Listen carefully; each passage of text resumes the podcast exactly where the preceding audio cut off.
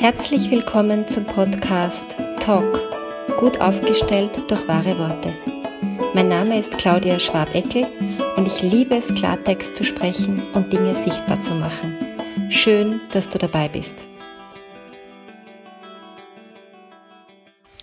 Heute möchte ich sprechen über dieses sehr kuriose Phänomen, das in der Kommunikationsbranche und in der Esoterikbranche so boomt, seit vielen Jahren schon, das hält sich irgendwie rigoros, ähm, nämlich verwende ich Botschaften. Also wenn ich das schon höre, wenn mir jemand sagt, na, ich habe eh Ich-Botschaften verwendet, aber dann in diesen Ich-Botschaften das Gegenüber auf gut Deutsch zur Sau macht, also ich finde ja, du bist ein totaler Trottel. Also ich, bei mir kommt das so an, dass du eigentlich überhaupt nichts auf die Reihe bringst. Also ich und so weiter und so fort. Das ist grauenvoll. Das ist wie wirklich grottenschlechte Werbung. Das ist wie man versucht, was einzupacken, was nicht einzupacken ist. In was, was sofort den Inhalt darunter sichtbar macht. Weil was nämlich da passiert ist, man tut auf harmlos, man kann sogar auch noch so Dinge sagen wie, na, ich habe eh Ich-Botschaften verwendet. Und gleichzeitig be- und entwertet man das Gegenüber, aber sowas von brutal, dass das Gegenüber gar nicht mitkriegt, was eigentlich gerade läuft. Weil das muss man erstmal im Kopf übersetzen. Ne? Dieses Ich muss erst einmal zum Du werden, weil wenn man angegriffen wird, muss es ja irgendwie zum Du werden. Man wird ja angegriffen, aber eben indirekt. Und also ich kann nur sagen, das mit den Ich-Botschaften, das ist für mich so viel zu kurz gegriffen. Ich bin der Meinung, wir sollten sehr, sehr achtsam sein mit B- und Entwertungen. Und wenn wir denn zu dieser Situation kommen, wo wir wirklich das Gefühl haben, ich halte es nimmer aus, ich muss, ich muss jetzt irgendwie das, was ich mir da denke, über den anderen sagen, weil es geht sich irgendwie wertesystemmäßig alles überhaupt nicht mehr aus. Oder wenn man so das Gefühl hat, boah, ich kenne diese Freundin schon seit ewig und irgendwie hat sich die total verändert und hat sich in irgendwas hineinmanövriert, wo sie kaum mehr rauskommt, dann ist es angebracht, etwas zu sagen. Aber, und das ist mir so wichtig, nachdem ich das abgefragt habe. Ich habe die Verpflichtung, mein Gegenüber zu fragen, du, ich hätte ein Feedback für dich, mir ist etwas aufgefallen. Bist du gerade offen dafür? Ist es gerade okay? Geht das gerade? Und erst wenn mein Gegenüber, und zwar so plausibel, dass ich das auch abkaufen kann, mir sagt ja, dann kann ich rausrücken.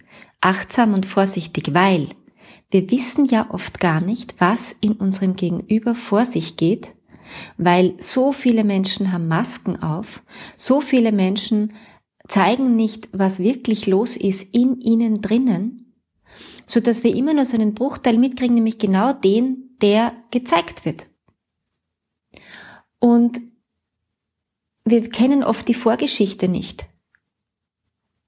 Also ganz besonders dramatisch finde ich das bei Menschen, die übergewichtig sind. Also ich habe ja hier in meiner Praxis immer wieder Menschen mit Übergewicht oder mit Essthematik. Und wenn sich die öffnen und mir ihre Geschichte erzählen, das berührt mich so zutiefst. Und wie oft werden diese Menschen mit Blicken getötet quasi entwertet, über sie gesprochen, über sie gespottet, über sie geschimpft. Und das ist jetzt nur ein total plakatives Beispiel.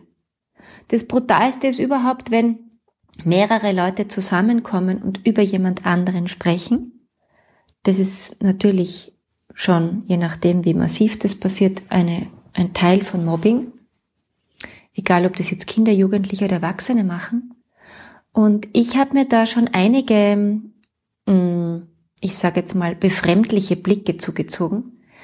Aber wenn in meiner Gegenwart in Gruppen sowas passiert und über jemand anderen hergezogen wird und ich bin selber gerade sehr wach, ja, und so, dass ich einfach die Kraft habe, das auch zu sagen, das habe ich nicht immer, aber sehr oft, dann sage ich mal, bitte können wir das lassen. Ich finde es irgendwie so schrecklich, wenn wir über jemanden sprechen, der nicht anwesend ist.